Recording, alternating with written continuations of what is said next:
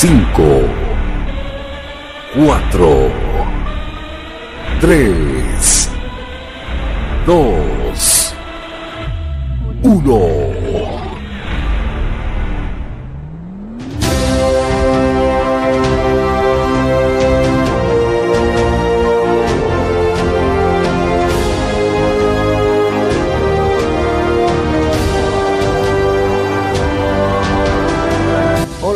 Bienvenidos a Así me lo contaron.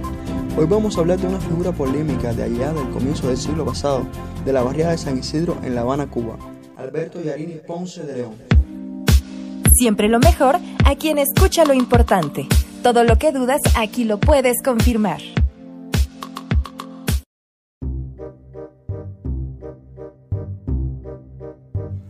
Y si nos preguntamos, ¿por qué Yarini se convierte en el rey de San Isidro? Bueno, desde fines del siglo XIX, concretamente en 1895, el barrio de San Isidro, en La Habana Vieja, se convirtió en zona de tolerancia de la capital cubana, es decir, lugar donde se ejercía la prostitución.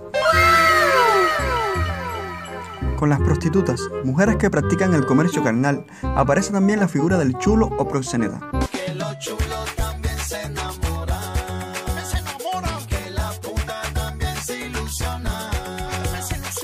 El cual supuestamente protegía a dichas mujeres a cambio de una buena parte del dinero que éstas cobraban por sus servicios.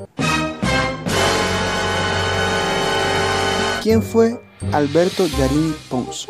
Alberto Yarini Ponce de León nació en la ciudad de La Habana el 5 de febrero de 1882. Su familia muy acaudalada y él, el menor de tres hermanos y mimado de su señora madre, estudió en Cuba y en los Estados Unidos, de donde regresó a los 19 años.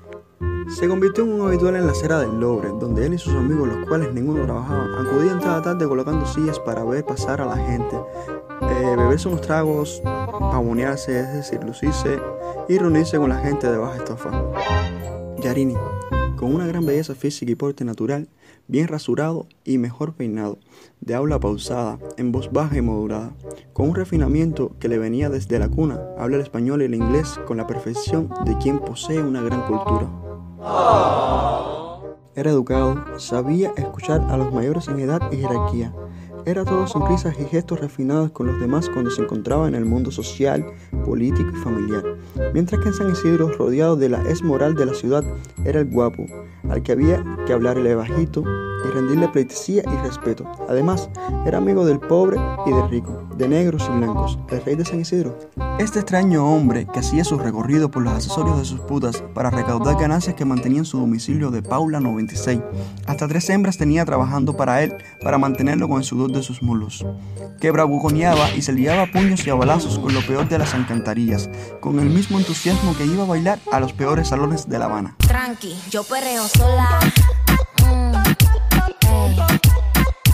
Yo perreo sola. Perreo sola. Este personaje tenía otra vida de hábitos muy regulares, que incluía desayunar cada día en la casa de sus padres, militar en un partido político, asistir a la ópera y ser amante de distinguidas damas de la alta burguesía habanera. Yarini aspiraba a postularse para aconsejar y en un futuro muy lejano llegar hasta la presidencia. ¿Qué interrumpió esta carrera? Bueno, pronto lo sabrás en el próximo capítulo de Así me lo contaron. Chao. Tranqui, yo sola.